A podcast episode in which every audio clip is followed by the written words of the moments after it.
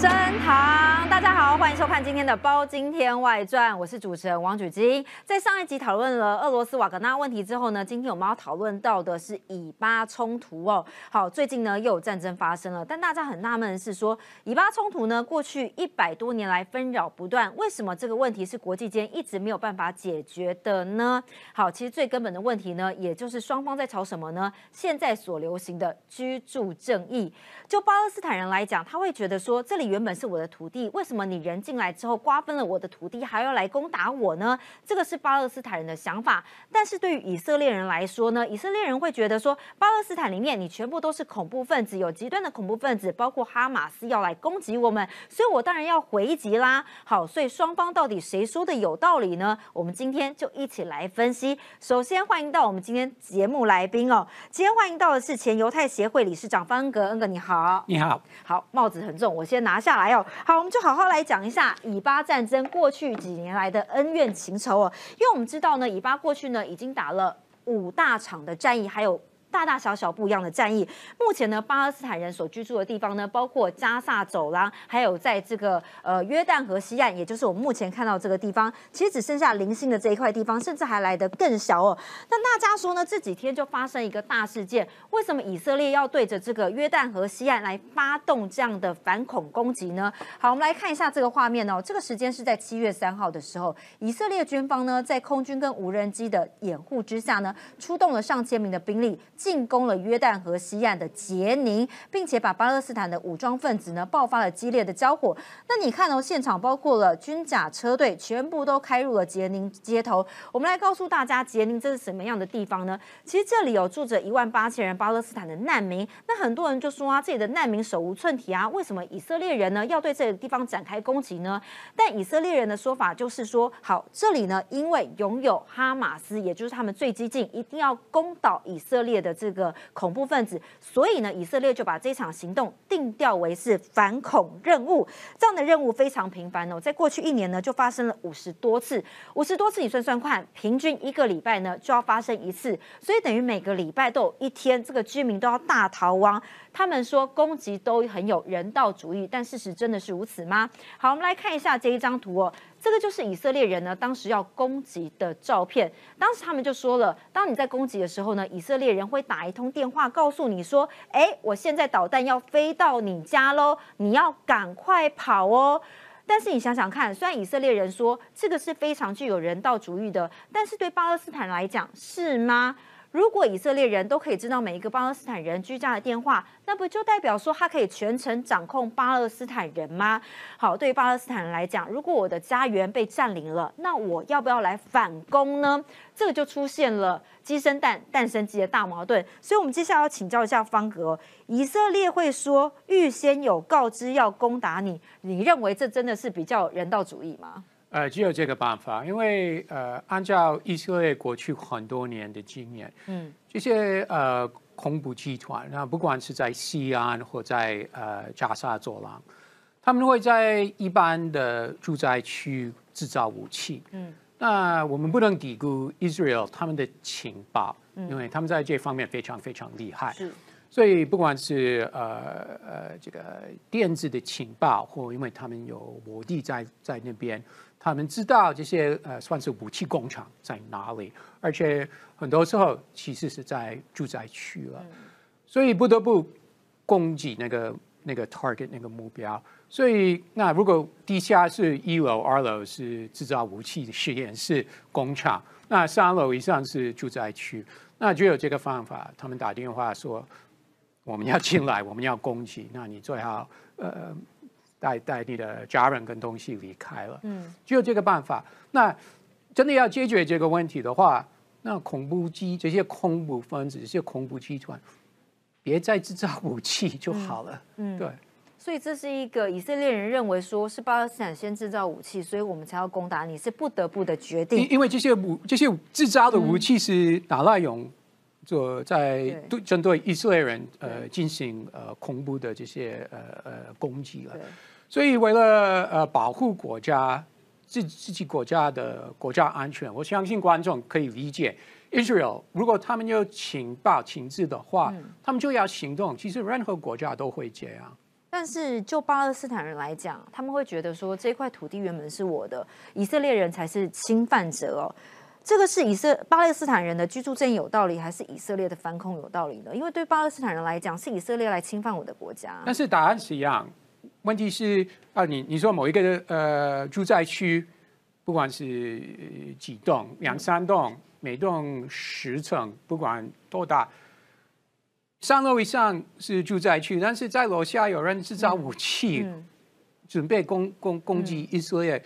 那即使是在 Palestinian 统治地区，Israel 为了保护他们自己人，还是会做做好他们他们觉得我们该做的国防的动作。很多国家也就就就会这样做。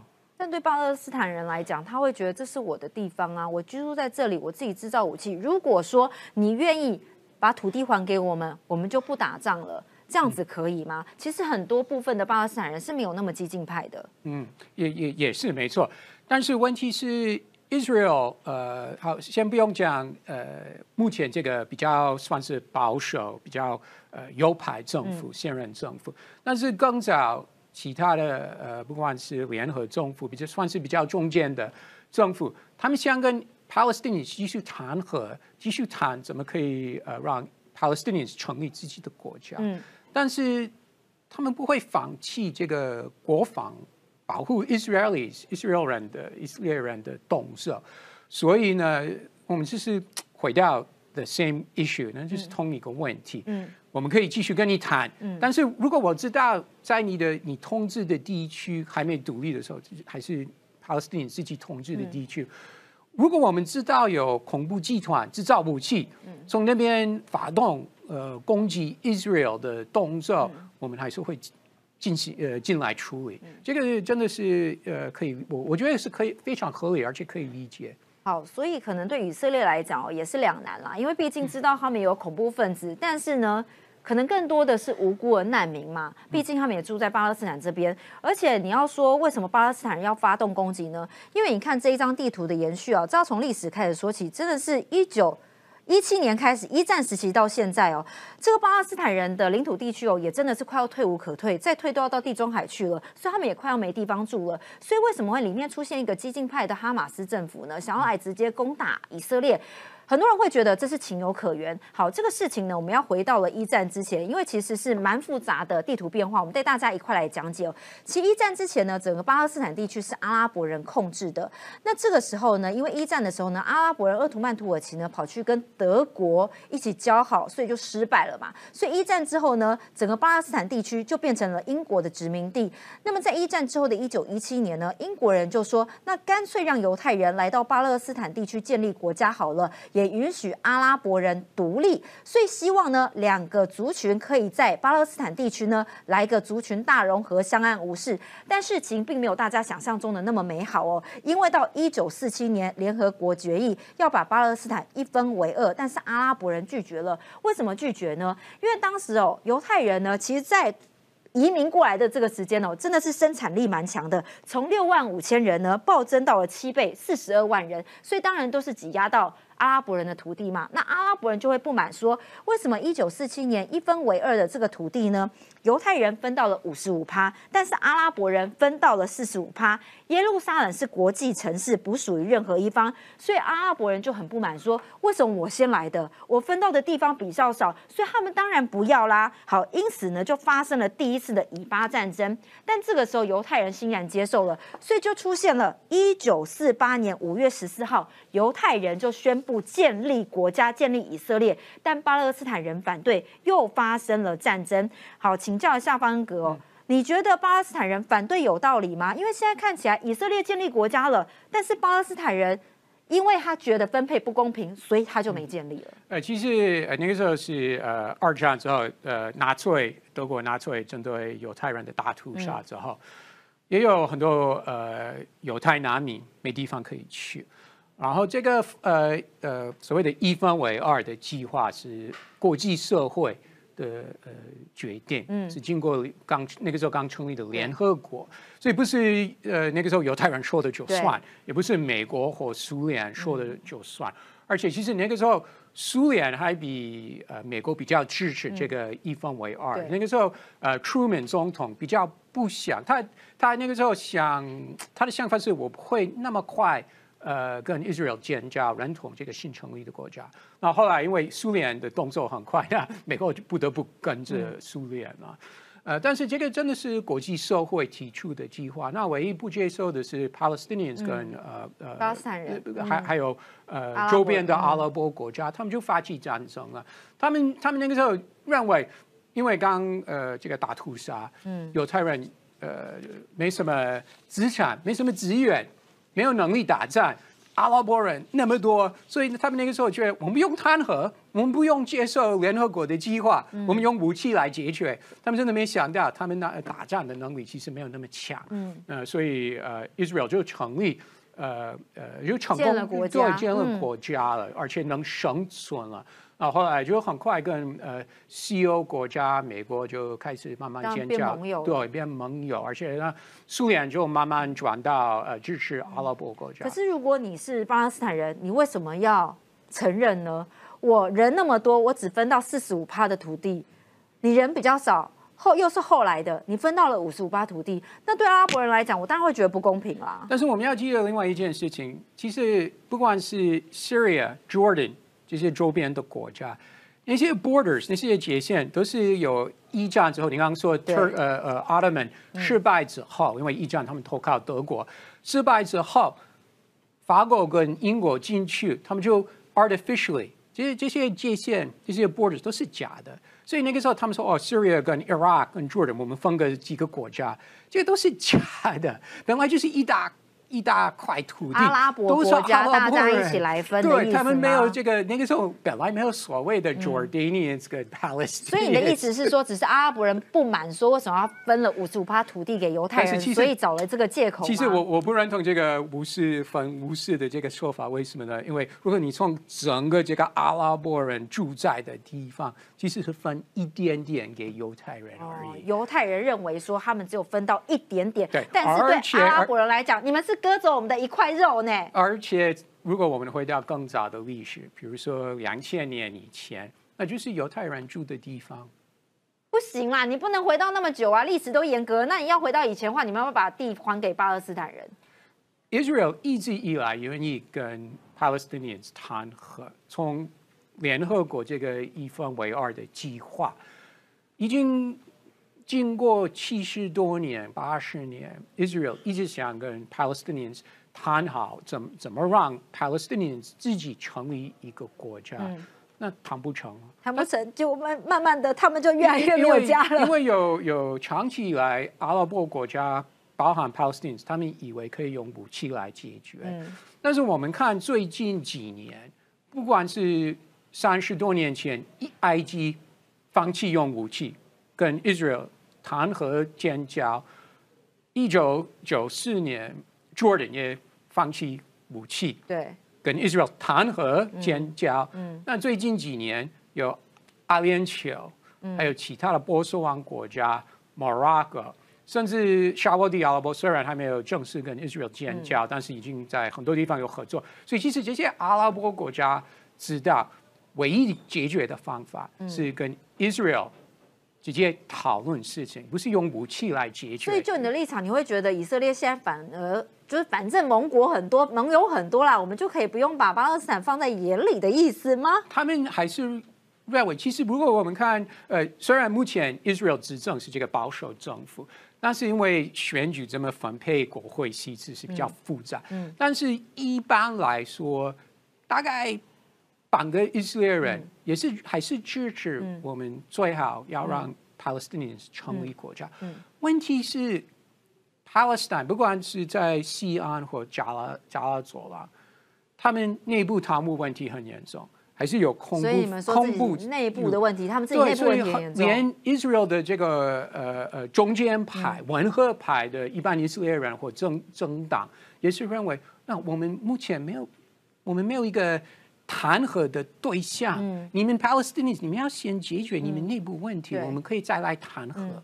对，所以大家也会觉得说，对巴勒斯坦来讲也是一个很忧伤的问题哦，但也是没有办法解决的，因为每一次战争你都打输嘛，不然怎么办呢？好，在第一次的以压战争之后呢，你可以看到呢，虽然犹太人呢是拿到了五十五趴的面积的土地哦，但是呢，最后五十五趴。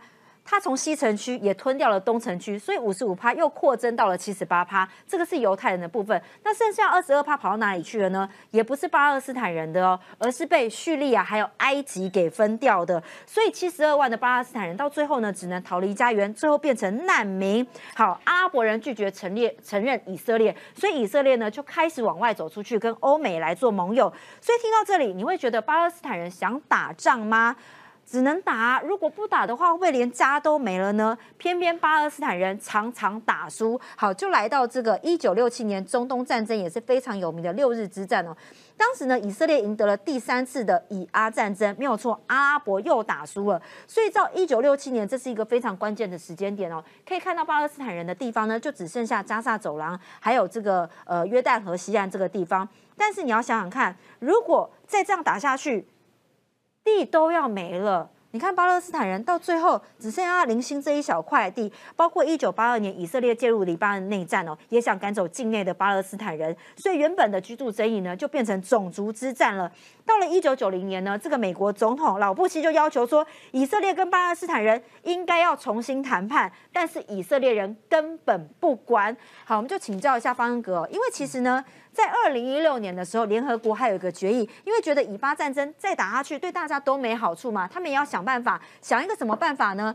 就是停止以色列人继续来屯垦。一九六七年以来，在包括东耶路撒冷在内的巴勒斯坦领土上面定定的定居活动，什么意思呢？就是大家回复到一九六七年这个时候啦，城归城，土归土，把土地还给巴勒斯坦人。那你觉得？这个是有和平的机会吗？如果回到一九六七年，呃，回到一九六七年的呃这个风格的呃呃事实，真的很难。怎么说？真的很难。你不是说可以坐下来好好谈吗？那你们把一部分的土地也还给巴勒斯坦人呢？但是以以色列的，因为呃目前有呃以色列人住在。部分的那个土地，所以可能要做一个交换。所以在过去三十年的和谈的这个过程，每次 Israel 跟 Palestinians 呃有有这个呃谈判的过程，都会讨论交换交换土地。所以。以后如果 Palestine 真的会成立国家的话，可能是做要一定要做一些那我觉得你很矛盾呢。你看刚开始来的话，犹太人来的时候，你就说哦，这是我们来的，也不是我们自己要来的，啊所以英国人给我们的，所以我们就来啦。那现在要你们把土地交换回去，你就说哦，没有没有没有，这是我们已经站在这边很久了，这里也有犹太人，所以我们不能把土地还回去。但是还是会一个。Israel 会吐出一些土地给给他们，像 Israel 跟 Egypt 跟埃及谈和的时候，Israel 也是交很多土地给埃埃及。那大家愿意吗？呃，你说 Israel 还是 Palestinians？那个以色列啊。呃，这个要看对方啊。嗯。所以问题还是在 Palestinians 那边。那为什么到最后巴勒斯坦人会只剩下这么一小块土地呢？如果他们愿意回到这个地方，回到一九六七年。会不会大家都相安无事，以后也不会有以巴战争？这这个我们要面对事实，所以呃，不可能会回到一九六七年。那你说以色列会不会给 Palestinians 那么多土地成立国家？这已经是不可能的事情。为什么？第一，有太多以色列人已经住在那块土地。那另外，为了国家安全，Israel 也是会认为那么多土地给你，真的有点危险，所以。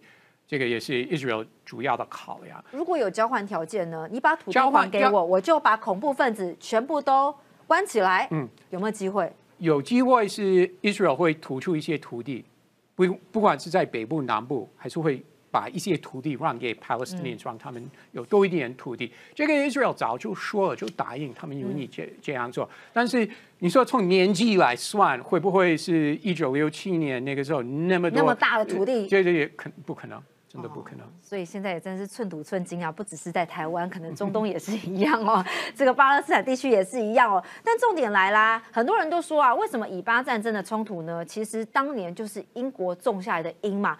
如果英国没有叫犹太人来到巴勒斯坦这块土地，或许现在也不会发生这样的事情。那为什么现在变成美国的责任呢？因为大家会认为说，美国是老大哥嘛，你要来出面调停。那偏偏美国呢，也蛮喜欢调停的。好，我们就来看一下，在一九九零年的时候，刚刚说到老布希呢，他就认为波斯湾战战争之后呢，美国发现海山呢，利用以色列占领领土呢，会煽动阿拉伯国家，所以要求以色列和巴勒斯坦重新谈判，不然可能对美国来讲会造成一个不利的效应哦。那么在两千零九年的时候，奥巴马在想些什么呢？希望以色列停止在约旦河西岸屯垦，但是以色列总理因为有美国国会的支持，就完全不理。好，这个时间就来到二零一六年了，但是那个时候奥巴马其实还有权利的，但重点是来了。为什么以色列在当时联合国决议的时候会觉得被美国背叛呢？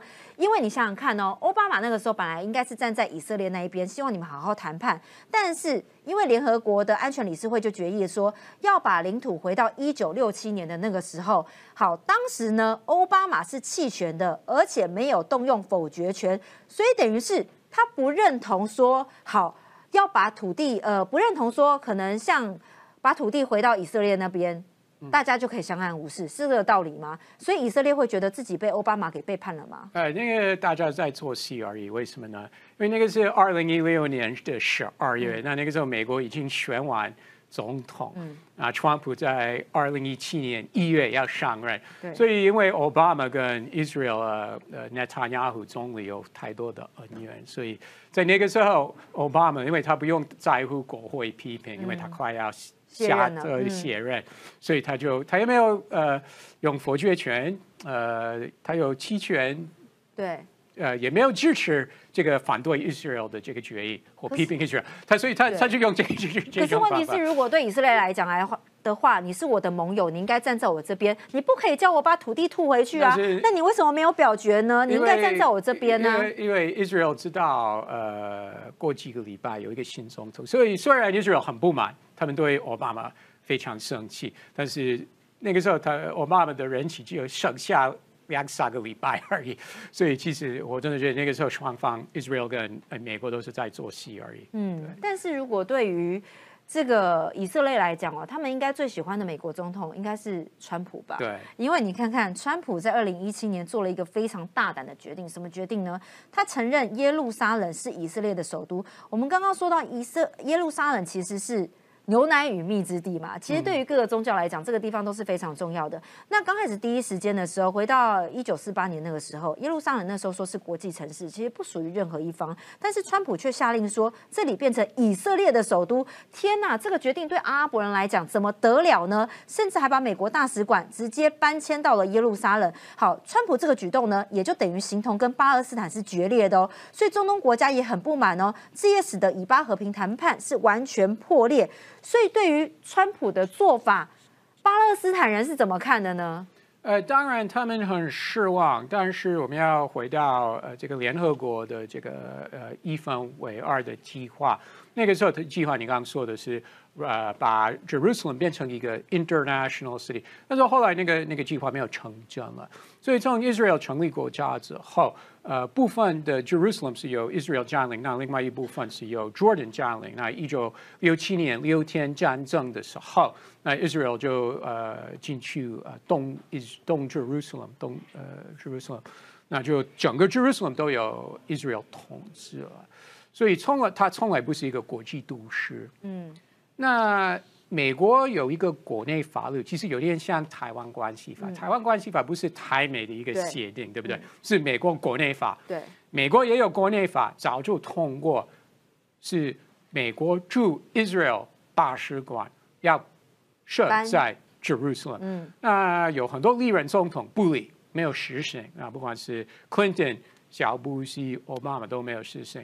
那川普就实行这个呃美国的国内法。就把大使馆移到 Jerusalem，但是这个也不会影响到以后 Israel 跟 Palestine 谈和。为什么呢？因为 Jerusalem 你可以，这个很简单。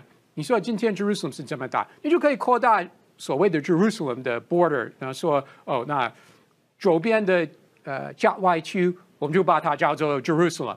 那以后 Palestinians 可以在那边设他们的首都，所以其实这个问题不大。而且，川普他做下这个决定的时候，那个时候很多人批评说，所有的阿拉伯国家都会发动会攻击，对，会会上街头抗议，会抗议美国，结果几乎都没有。所以。为什么没有呢？还是大家的抗议只是说说而已为什么没有？因为很多阿拉伯国家，不管是沙地阿拉伯、阿阿联酋、埃及、约旦等等国家，他们已经对 Palestinians 非常非常失望。他们已经花太多英文叫做 political capital 政治资本，已经在过去七十年花太多政治资本在 Palestinians。的身上，那时候后来 Palestinians 内部问题太多了，贪污，呃，不团结，这个不是能责怪 Israel 或能责怪美国，责怪欧洲，这是 Palestinians 他们内部的问题。所以呢，在在到二零一七年，川普把首都移到 Jerusalem 的时候，其实那个时候很多阿拉伯国家认为。我们真的 累了，对，我们真的累了。我们不会为为了这件事情跟美国或跟 Israel 吵架。哇，对，方哥，你听得懂台语吗？听不懂。什么叫做习龟挖大饼？你听得懂吗？听不懂。就是现在呢，这个以色列跟美国势力比较大，所以阿拉伯国国国家就算了吧。而且再加上。力挺巴勒斯坦的国家现在只剩下卡达，连很多阿拉伯国家虽然没有跟以色列建交，但他们也有跟以色列做生意啊。所以大家也是睁一只眼闭一只眼，算了吧，我们就挺以色列这边。这对巴勒斯坦人来讲，不是蛮不公平的吗？呃，你可以说是不公平，但是我不不只是我，很多阿拉伯政府、很多美国政治人物、很多一般以色列人，我没有说以以色列政府，我说一般以色列人，他们真的认为。我们我们真的给 Palestinians 很多很多机会，很多和谈的机会。那因为你们内部的问题都没有解决，以色列人没有来之前，我们也不会有内部问题啊。所以这个东西到底是谁造成的呢？好，我们就来看一下，因为明年美国也要大选了嘛，对不对？但是你看，二零二二年拜登总统对于以巴是怎么样看的呢？他重申支持以巴各自建国，但是强调以色列如果不存在的话，我们就自己也发明一个。所以这样，以色列人其实对拜登也蛮不满的。为什么呢？因为如果我们做跟呃做民主党跟共和党的做比较的话，那确实共和党不管是国会议员或总统川普，他们真的是对这些相对相关议题，Israel 想做什么，那共和党政治人物就就觉得，OK，这是你的国家，你要跟 Palestinians 谈和或怎么解决，我们不会向你。特别施压，那民主党是比较在这个议题上算是比较中间了，他们会向 Israel 施压，不要再扩大呃 Israel 呃以色列人住在西安，他们真的会批评或施压，呃，所以这个是美国两个政党目前不得看这个问题有两个很大的不一样。好，但重点来了，以色列现在也变成了美国跟中国之间的兵家必争之地。为什么呢？因为以色列呢近几年来也是跟中国蛮好的，所以让很多美国人说，我们这样子也被困在中东，我们不能走啊，因为只要我们一走的话，哎，怎么办呢？这个势力可能就被中国给拿走了。所以这个也是美国之间现在很困扰的地方哦。嗯嗯，呃，Israel 它在科技业非常强。武器发明也是非常强，嗯，呃，从早就开始跟中中国合作，嗯，但是很多阿拉伯国家、中东国家也目前进行跟跟中国的各式各业不同领域的合作，嗯，不管是在呃。石油能源方面、科技方面、医疗方面，所以不只有 Israel 想跟中国做好朋友了。那当然，这个是令美国非常担忧了。所以已经有很多次，呃，比如说中国企业有，呃，不管在阿联酋或在 Israel，呃，有计划做一些基础建设、大的和大的 projects，那美国就会来施压，或一些科技移转到中国去。那美国就会进行，会会向 Israel 施压，不要把最最先进的科技移交到中国去。所以这个真的是呃让美国很头痛的问题。但如果我是美国或中国的话，我看到以色列人，大家都知道犹太人最重要的就是什么？很聪明、很有钱，跟很有钱。哎，这个是刻板印 象。是刻板印象吗？所以你看哦，对大家来讲。我们当然要跟以色列交朋友啊！巴勒斯坦人那么穷，干嘛跟他们交朋友啊？算了算了吧。而且几十年来的纷争，好，当然呢，以色列人很多人说这么小的国家，其实很多人知道以前可能没有以色列的国这一个国家，那后来他们是建国的，在一九四八年建国，那很多人就会拿哈以色列来跟台湾做比较啊。好，我们来看一下以色列呢。九百七十一万人，那两万二平方公里哦，三分之二是沙漠。但是呢，他们的 GDP 成长率呢是二点九趴，人均所得是五点五万美金。那相较台湾呢，两千三百万人，人口数是比以色列来的多。那面积呢是三点六万平方公里，也是比以色列来的大。那 GDP 呢是二点一，人均所得是三点三万。那你看哦，以色列的研发支出占 GDP 的比率全球第一，因为投资人力资本很多，这里有最先进的科技。之前疫苗的时候，大家也知道哦，买的最多的也是他们。那么以色列的生育率呢，还是这个经济发展组织之冠，平均每个太太所生育是二点九个子女。我也是觉得没非常的佩服哦，金价是就搞生哈。好，另外呢，以色列的国防秘密武器呢，就是学术储备储备役，这什么意思呢？军方每年会筛选百分之一的优秀人才，让他们去念大学。那这样子的话呢，就不会有断层的问题了。那再来就是全民皆兵，不分男女哦。服兵役是义务，也是荣誉。对耶，我们之前有看到以色列的女大兵哦，所以我们可以从以色列身上，台湾可以学到什么呢？呃，难说了，因为这两个国家有一个特别大的不一样的地方，那就是虽然。过去七十多年，台湾有战役，嗯，但是不像 Israel 那么多次打仗，所以打仗跟战役是不一样。所以打仗会让人成长吗？呃，他们有这个经验，所以他们都会国防的这个概念，真的跟台湾很不一样。一个礼拜要打一次，我真的受不了哎！一个礼拜可能要接受打一次，我我没办法哎。嗯，但是他们重点是他们有这个经验，所以整的不管是军事系统、情报系统、一般政治人物。他们都有这个经验，台湾是没有的。嗯，对，这是很大的不一样。但是台湾的军力很不错啊！你看以色列的军力排名第十八名，台湾排名第二十三名。哎，我们或许还有，所以这是真的很不一样。所以一定要有一些试炼。那除了呃，我们当然都不希望打仗嘛，可是有一些预防的方式嘛？怎么样可以像以色列人，可能是呃这么有钱？因为你看，虽然以色列人里面三分之二是沙漠。对不对？那你既然在沙漠地区，很多人说它是不毛之地，那为什么可以培养出那么多的人才呢？那台湾来讲有什么样的借鉴？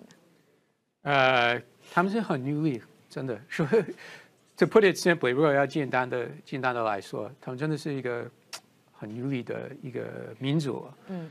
呃，他们把很多 focus 确实在科技方面。那其实很多科技是来自于军方，嗯，呃，因为他们已经是七十七十年跟阿拉伯人在打战，对，所以呃，科技人才很多，而且很多是从军事系统出来的，这个也是跟台湾很不一样的地方。好，那假设你不是犹太人的话，你不觉得巴勒斯坦人其实蛮可怜的吗？嗯，他们的确是很可怜，但是解决方法是在他们手上，不是在美国的手上或 Israel 的手上。嗯，对他们要解决内部问题。那到底要怎么样才可以让以巴不要再打仗，一切和平呢？有没有机会？有没有这个和平的基本条件？啊，第一是他们自己的说 Palestinians，他们自己要说，我们不支持恐怖集团。嗯。我们不认同这个方法是以后解决问题的好好呃方式，所以他们真的要解决内部这个恐怖集团。但是他们内部其实恐怖集团很多，因为有各式各样的政治概念，呃，回以回家为基础或者以做派政治概念为基础的恐怖集团都有了，所以他们要真的要。放弃这个概念，我们要用空部分呃这个这个方法来打 Israel，因为这个 no no chance of success，你不会成功啊。那另外是也真的要呃放放弃用武器或消灭 Israel 的这个概念，这个也是不可能的。所以不能不能继续跟伊朗合作，因为伊朗他们官方政策他们要消灭以色列。那还是很多 Palestinians 愿意跟他们合作，真的要放弃。那另外是他们内部这个贪污的问题，他们领导阶层非常非常贪污，嗯这不是 Israel 的 problem，这是 Palestinians 内部的问题。那另外他们真的要民主化，他们现任总统他本来他的任期是几年？十五年，但是现在已经是十第十年多了，他们没有办，已经很多年没有办选举了，这是他们自己的问题了。不是 Israel 或其他的呃阿拉伯国家或欧洲、美国的问题，这真的是 Palestinians 他们要民主化。但你看哦，现在巴勒斯坦人其实是以哈马斯为主嘛，他们是比较激进的一派，是用军事手段来终结以色列的存在。但里面其实有巴勒斯坦的解放组织，他们倾向是以谈判的手段。那有没有可能，如果说这样子比较和平的一个组织出来的话，还有得谈呢？如果有的话，问题是目前真的是没有。嗯，他们不会改朝换代吗？问题是目前真的没有一个有人民支持的代表，因为我刚刚说的，Palestine 他们不管是总统或他们的所谓的国会，已经很多年没有选举，选举，他们还在执政，但是不是已经没有没有一个。不能说他们有这个民主的这个基础嗯，不是人民选他们，对，所以 Israel 很难跟他们谈了，真的。好，所以就你刚刚说不支持恐怖分子，内部如果不贪不贪腐，然后放弃武器的话，有机会回到一九六七年的版图吗？呃，至少可以开始谈和，真的。对，问题是最近几年，因为 Palestine 他们内部问题太多了。那每次 Israel 选举的时候，几乎每次在最近几次呃选举，会投给这个比较右派的政府政党比较多。那如果真的有希望，如果真的能看得出来，Palestinians 有解决内部问题，有一个民选、一个民主的政府。那或许 Israeli 的这个 Israel 的选民，他们会比较多会投给文赫派的政党，那就可以回谈了。嗯，那如果说啊，到二零五零年呢，你看都已经快要没有土地了，然后也有没有政权了，啊，里面又是恐怖分子，会不会到最后巴勒斯坦人就真的被逼到灭亡了呢？呃，我我还是觉得这个是不可能了。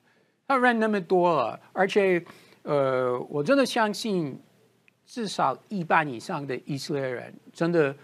支持这个一分为二的计划，呃，细节在在还是要再谈。嗯，但是他们 Israel 也不想 forever 永远是在这个这个对对峙对对的状态了。对，但是真的不好意思，我已经说了很多次，但是真的是有一个重点，那就是 Palestinians 要解决内部问题，要让 Israelis 看到有一个真的是代表。和平、嗯，民主的领导集团来统治 Palestinians，那就可以谈和。